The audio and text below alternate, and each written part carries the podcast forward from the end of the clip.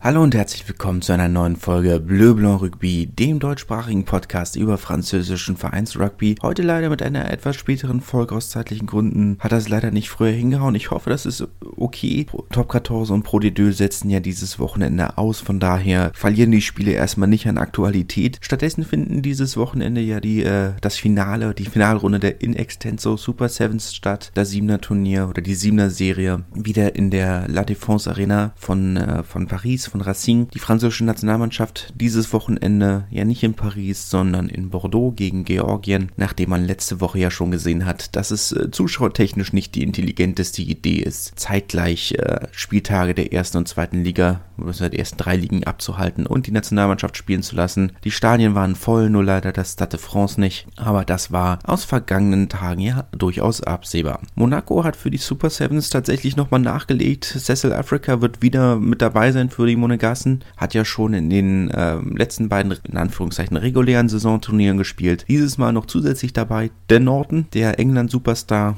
oder ehemalige England-Superstar, bin mir nicht ganz sicher, wird dieses Mal auch für Monaco auflaufen. Sie damit sicherlich auch nach zwei Turniersiegen aus drei Turnieren durchaus Favoriten für die kommende, für das kommende Finalturnier. Kommen wir nochmal zurück zur Top 14. Am letzten Spieltag ging es ja schon am Freitag los, ungewöhnlicherweise. Normalerweise wird auch den Freitag ja nicht gespielt. Bordeaux ist als Tabellenführer nach La Rochelle gefahren, hat sich nicht ganz so gut geschlagen. La Rochelle haben ihre katastrophale Leistung in Perpignan durchaus gut verkraftet. 26 zu 3 haben sie gewonnen, nachdem Bordeaux äh, direkt, äh, fast direkt nach Ankick die, die eigenen drei Punkte erzielt hat. Victor Vito, der da etwas äh, isoliert in Kontakt gegangen ist nach dem Kickoff und ähm, dort den Ball am Boden gehalten hat. Tranduc, der starten durfte, nachdem ja Jalibert mit der Nationalmannschaft unterwegs war, direkt mit den ersten drei Punkten des Spiels. Danach nur noch La Rochelle. Bordeaux hat, war komplett an der eigenen Leistung vorbei. La Rochelle dominant in jeder Facette des eigenen Spiels. Entsprechend auch dieses äh, deutliche Ergebnis absolut in Anführungszeichen korrekt. Da kann man eigentlich nichts mehr zu sagen, außer dass La Rochelle wirklich absolut überzeugt haben. Für Bordeaux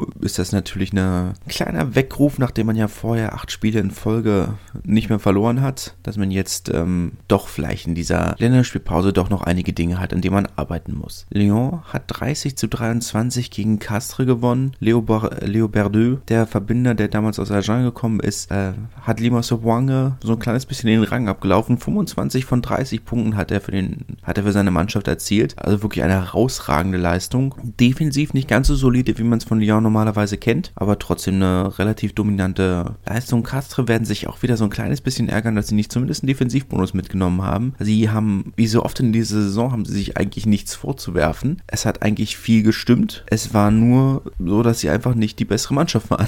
Es ist so simpel eigentlich. Sie haben wirklich gut gespielt, sie haben gut gekämpft und eigentlich hätten sie auch den Defensivbonus verdient gehabt, aber das ist Rugby für Lyon. Kommt jetzt so ein bisschen die kritische Phase, ich denke nach der, nach der Länderspielpause, wo wir dann sehen werden, was der neue Kunstrasen so bringt. Wir haben ja in den letzten Jahren immer wieder gesehen, dass jetzt so nach der Länderspielpause so ein bisschen der Einbruch kam. Sie ihr, ihr Spielplan auf nassen, schweren Untergrund nicht wirklich funktioniert und da haben sie jetzt bis jetzt keine andere Lösung gefunden. Nur eben jetzt, dass sie im eigenen Stadion zumindest nicht mehr diesen tiefen, schweren Untergrund haben. Mal schauen, was das tatsächlich bringt. Das wird sich in den nächsten Wochen zeigen. Ansonsten natürlich nennenswert in dieser Partie, dass Mathieu Bastaro wieder zurück war, hat auf der 8 gestartet für Lyon.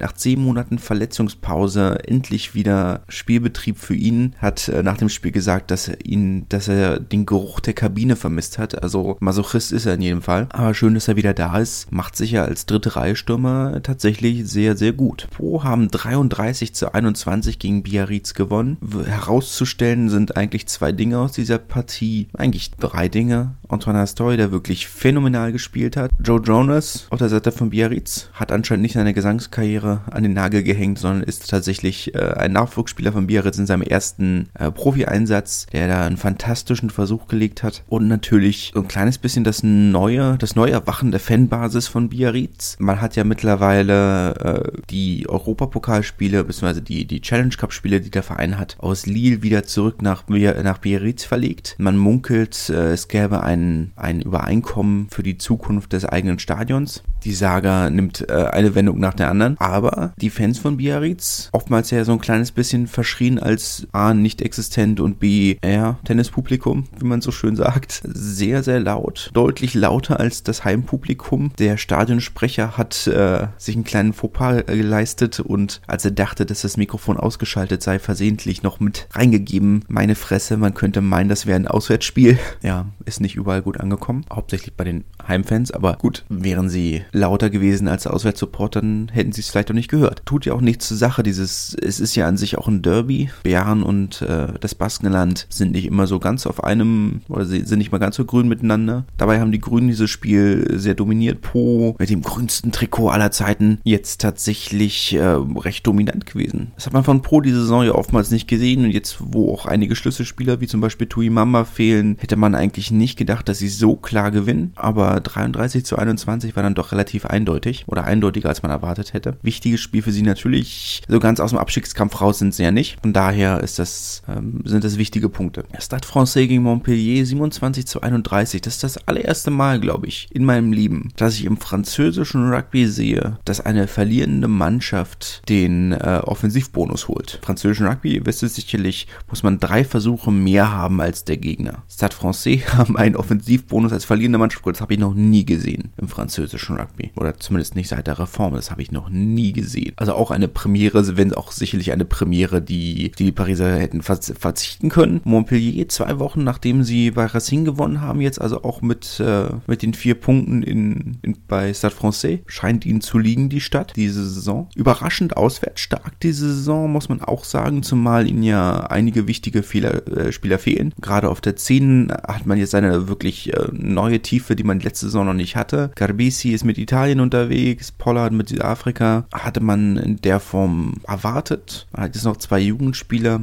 Foursons hat gestartet, hat letzte Saison ja auch nach dem Ausfall von Pollard gestartet, hat sich dann aber nach zwei Spielen auch schwer verletzt. Dadurch kam ja dann auch so ein kleines bisschen die Krise, dass dann Anthony Boutier auf der 10 spielen musste, was ja auch nur so mittelgut funktioniert hat, einfach weil er kein Zehner ist. Aber da hat man jetzt äh, die Saison ordentlich vorgesorgt, auch wenn Hans Pollard nächste Saison geht. Hat mir ja einige Optionen, muss man, muss man schauen, was draus wird. Aber ja, eine traurige Premiere für, für Paris. Ja, man hat, nachdem man sich so ein bisschen gefangen hat, kommt jetzt wieder so, kommen jetzt die, die Startschwierigkeiten wieder. Auf der anderen Seite muss man halt auch sagen, dass das Francais einfach nicht so gut sind aktuell. Und wenn ihnen dann ihre unangefochtenen Lieder fehlen, sei es ein Sekou Makalu, sei es ein Tilou Severiano, dann kommen sie halt in Schwierigkeiten. Und das ist dann jetzt in diesem Fall auch so geschehen. Toulouse hat 37 zu 15 gegen Perpignan gewonnen. Jetzt kann man natürlich sagen, dass sie sehr stark ersatzgeschwächt waren. Also die halbe Startaufstellung der Nationalmannschaft am Abend äh, kommt von Toulouse. Entsprechend auch der Halbzeitstand 15 zu 15. USAP haben die erste Halbzeit komplett dominiert. Nein, nicht komplett dominiert, aber sie waren die deutlich bessere Mannschaft. 15 zu 15 war schon gnädig für Toulouse. Wenn, wenn USAP da ein bisschen konsequenter gespielt hätten, dann wäre, hätte es sicherlich auch anders ausgesehen. Ich muss natürlich auch sagen, dass USAP einige, einige wichtige Spieler,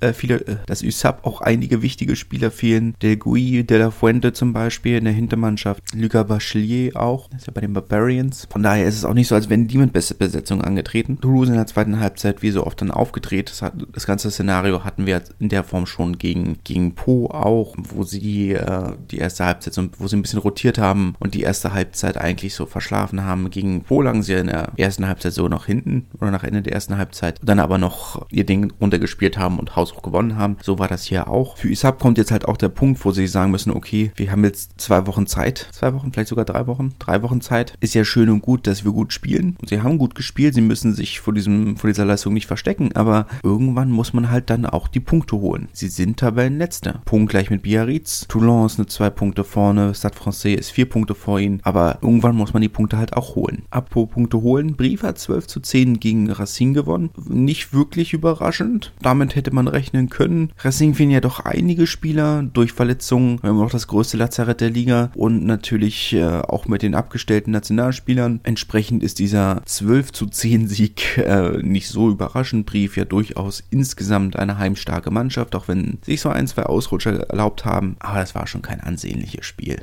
Also könnt euch ja die Spiele nochmal angucken über MyRugby, aber das Spiel bitte nicht. Das war nicht doll.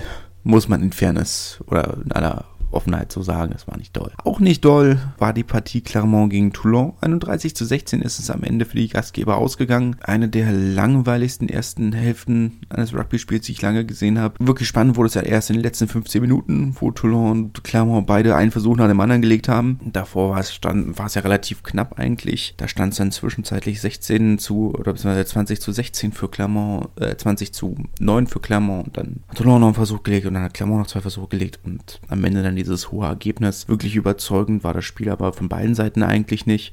Natürlich die Brisanz kam durch, kam dadurch, dass es eben das erste Spiel von Franck Azema als Trainer von Toulon war, nachdem er ja zehn Jahre Trainer von Clermont war. Und es ist halt rechtlich noch nicht ganz geklärt, darf er Trainer von Toulon sein? Weil eigentlich war er ja nur beurlaubt und Clermont besteht weiter auf der Non-Compete-Klausel. Äh, eigentlich durfte er nicht für einen konkurrierenden Club arbeiten, es sei denn, dieser zahlt eine Abfindung. Das wollen aber Franck Azema und Toulon nicht. Sie sagen, er wäre ganz normal entlassen worden und hätte das absolut das Recht für den Verein zu arbeiten. Die Kommission der LNR arbeitet aktuell an den, äh, an den rechtlichen Seiten dieses Konflikts, aber es war natürlich, ist aber nicht das Schönste, zurückkommen an die alte Arbeitsstätte, dass man sie, die man sich hätte vorstellen können. Kommen wir zur Pro de Deux, Derby-Spieltag, oder in beiden Fällen ein Derby-Spieltag. Einige Derbys, die angesetzt waren für diesen, für diesen Spieltag, für den zehnten Spieltag, angefangen mit Agen gegen Montauban. Wer hätte es gedacht? Agen können tatsächlich Rugby spielen, nachdem sich ja gegen Aurillac vor ein paar Wochen, vor ein paar Wochen, vor zwei Wochen zum Sieg gezittert haben. Letzte Woche dann äh, in Carcassonne verloren haben. Jetzt diese, dieser Offensiv-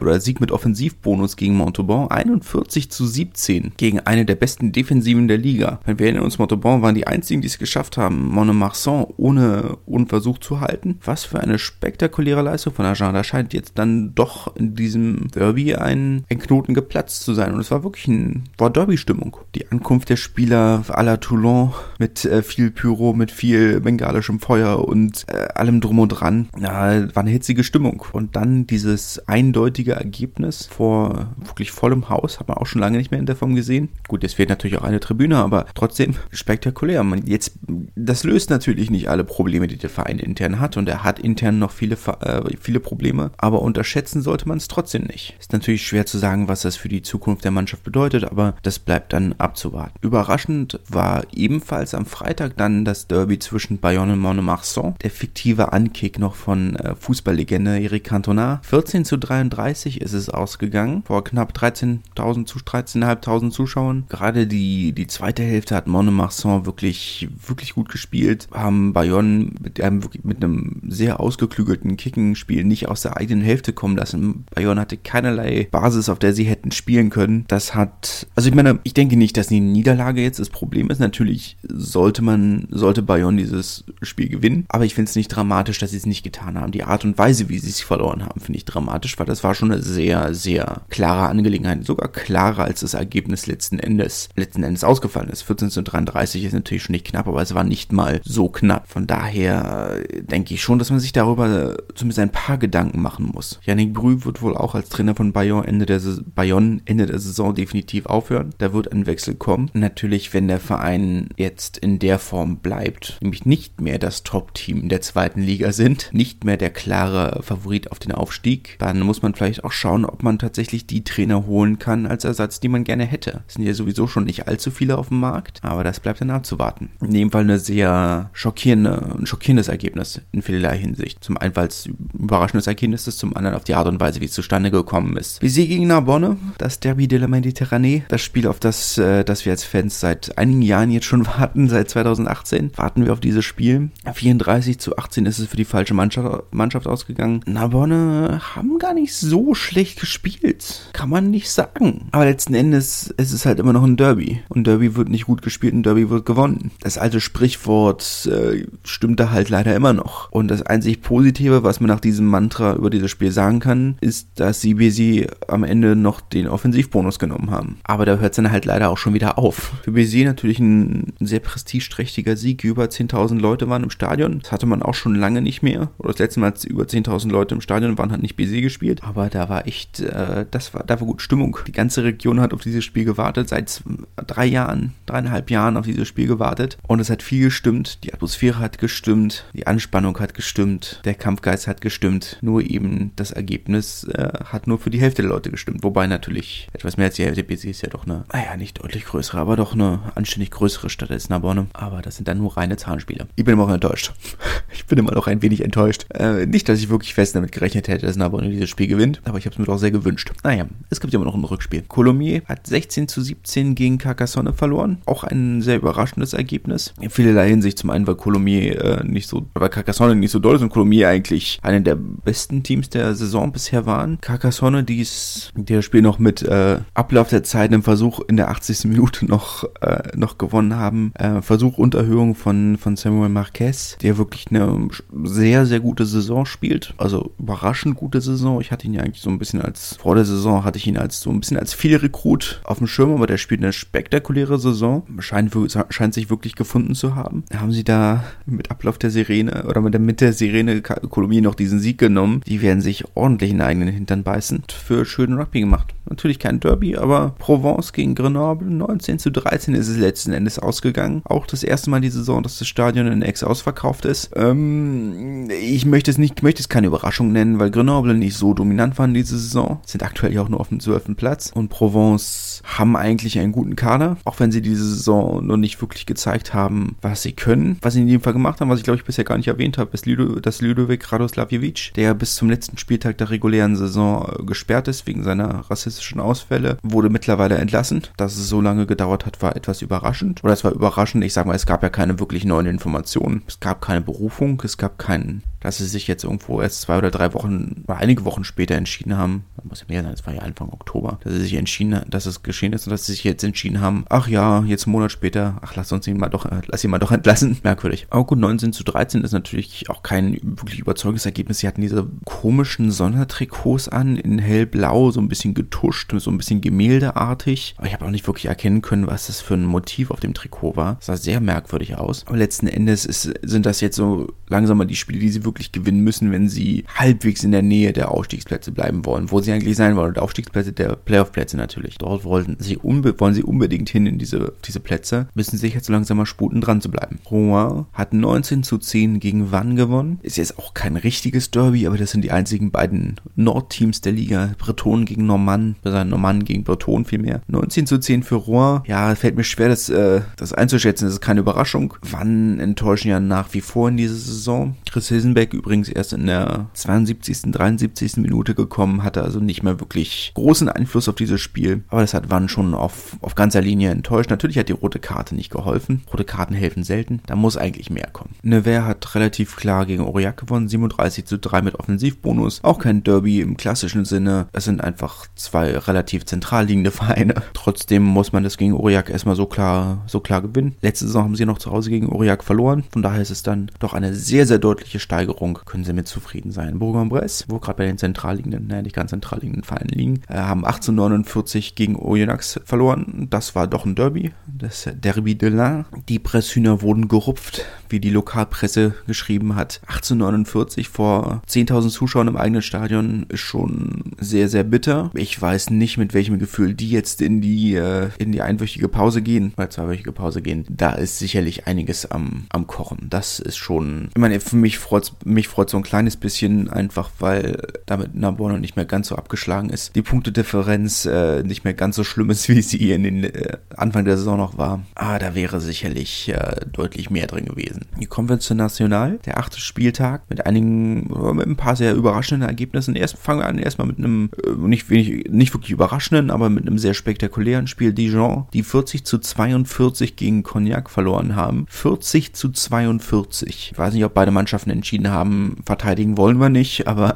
hat 82 Punkte in einem Spiel. Das sieht man auch nicht so häufig. Oder zumindest dann nicht in so einem, einem so ausgeglichenen Spiel. Aber da haben sich beide Mannschaften offensiv zumindest nichts genommen. Cognac überrascht in dieser Hinsicht, ähm, waren ja doch etwas offensiv schwach diese Saison und natürlich auch generell punktetechnisch etwas schwach. Für die Dijon ist natürlich bitter. Sie haben ja durchaus gehofft, die Saison etwas höher kommen zu können. Da sind dann natürlich solche Spiele, die du gewinnen musst, aber Klassenerhalt wäre ja schon mal viel. Das steht ja noch nicht fest. Cognac äh, verschafft sich damit ein kleines bisschen Luft nach unten, auch wenn Bourgoin ja auch gewonnen hat, aber dazu kommen wir noch. Ich komme nicht über dieses Ergebnis hinweg. 40 zu 42, sowas sieht man wirklich nicht oft. Naja, Blagnac hat 19 zu 9 gegen Obenas gewonnen. Hatten ja damit geworben, wer Tickets hat für das Spiel äh, Toulouse gegen, äh, gegen Perpignan. War ja ausverkauft. Kommt danach kostenlos in dieses Spiel rein. Es haben nicht viele Leute wahrgenommen. 800 Fans sind gekommen. Das ist deutlich weniger, als sie normal, normalerweise haben. Naja, deutlich weniger.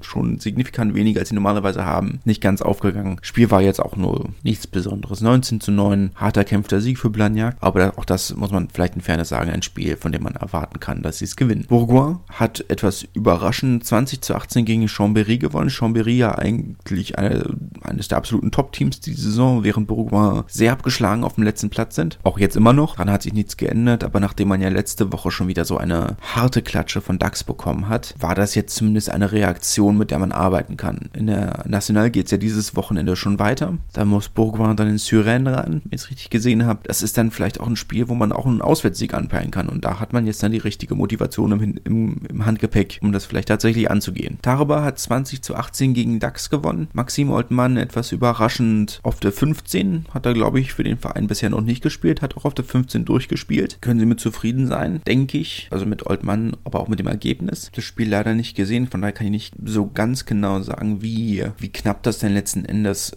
war. Aber mit dem Sieg wird, wird Tarbe durchaus zufrieden sein. Ich weiß nicht, ob das schon als Derby, ob das schon als Derby zählt gegen DAX. Sind nicht so weit auseinander. Naja. Topspiel des Wochenendes war natürlich Albi gegen Valence Romans. Tim Menzel durfte das erste Mal für, für seinen neuen Verein starten, hat auch fast durchgespielt, 75 Minuten ungefähr. Und das war jetzt schon ein kleiner Statement-Sieg. Für Albi ist das natürlich ein sehr schlechtes Zeichen. Natürlich für sie auch so ein kleines bisschen bitter. Hatten ja für dieses Spiel groß die Werbetrommel gerührt und auch einige neue Zuschauer gewonnen für dieses Spiel, dass sie, oder zumindest einige neue Zuschauer motiviert in dieses, äh, ja, nicht ganz so dolle Stadion zu kommen. Das städtische Stadion in Albi ist ja doch ein wenig, äh, nicht ganz so doll. Für Valence natürlich äh, auch ein Statement-Sieg. Albi sind eine der besseren Mannschaften der Liga und das dann so souverän zu gewinnen, das muss man halt auch erstmal machen auswärts. Aber für Albi ist es, glaube ich, auch so ein Fingerzeig, ja, es wird noch eine lange Saison. Vom Aufstieg träume schön und gut, aber verlassen kann man sich nicht trauen. Das Royon Golem hat 32 zu 18 gegen Syren gewonnen. Das erwartete Ergebnis in der Form kann man wenig zu sagen. Solche Spiele muss Swayo Golem halt einfach gewinnen, auch wenn sie es Anfang der Saison nicht getan haben, aber ohne Syren zu nahe treten zu wollen. Die Favoritenlage war schon relativ klar. Massi hat 29 zu 5 gegen Nizza gewonnen, ohne deutsche Beteiligung mal wieder, aber schon überraschend eindeutig. Das Mass,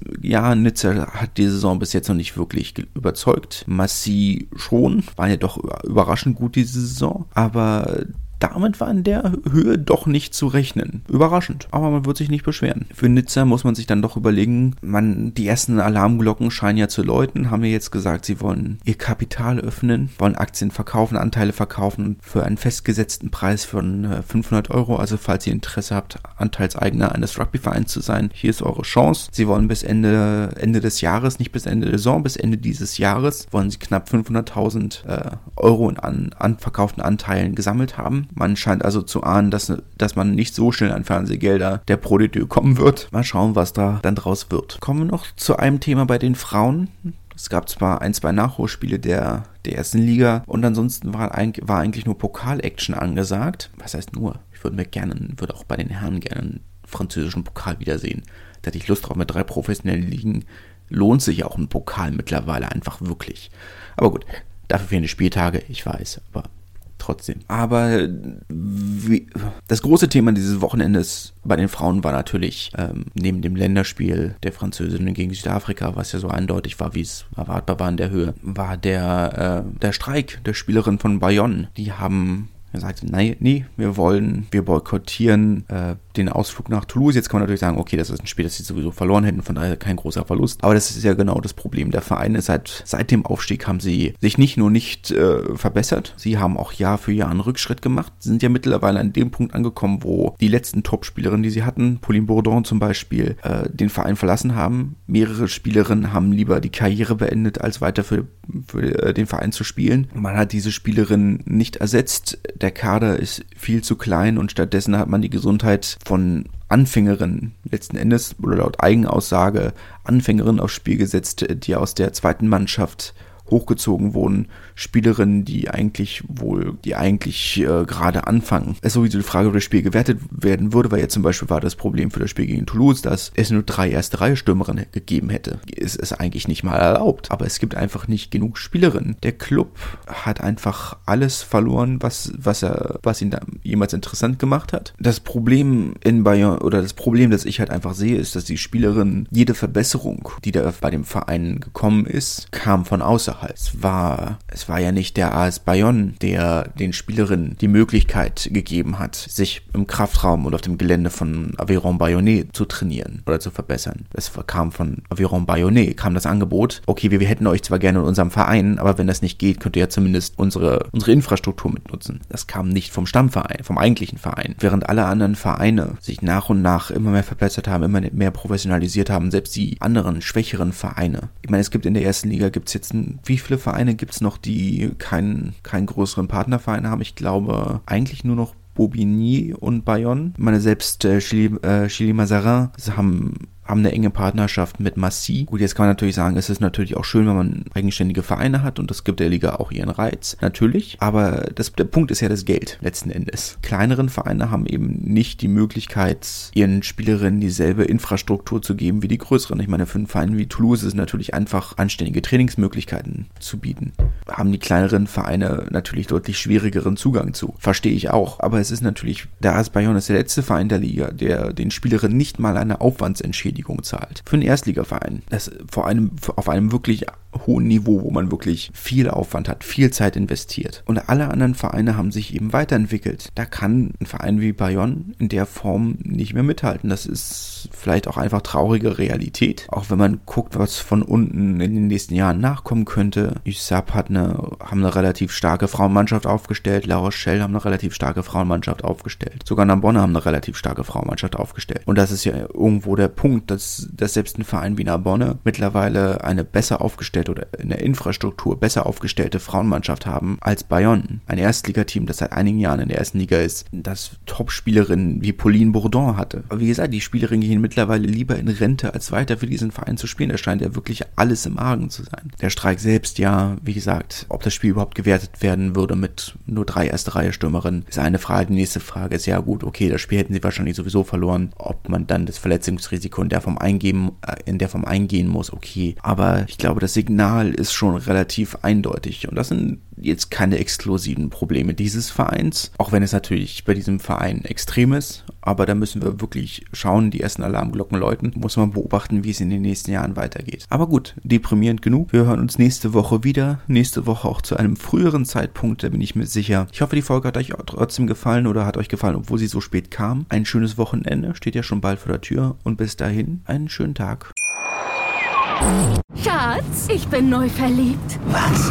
Da drüben. Das ist er. Aber das ist ein Auto. Ja, eben. Mit ihm habe ich alles richtig gemacht. Wunschauto einfach kaufen, verkaufen oder leasen. Bei Autoscout24. Alles richtig gemacht. Wie baut man eine harmonische Beziehung zu seinem Hund auf? Puh, gar nicht so leicht. Und deshalb frage ich nach, wie es anderen Hundeeltern gelingt, beziehungsweise wie die daran arbeiten. Bei Iswas Dog reden wir dann drüber. Alle 14 Tage neu mit mir, Malte Asmus und unserer Expertin für eine harmonische Mensch-Hund-Beziehung, Melanie Lippisch. Iswas Dog mit Malte Asmus. Überall, wo es Podcasts gibt.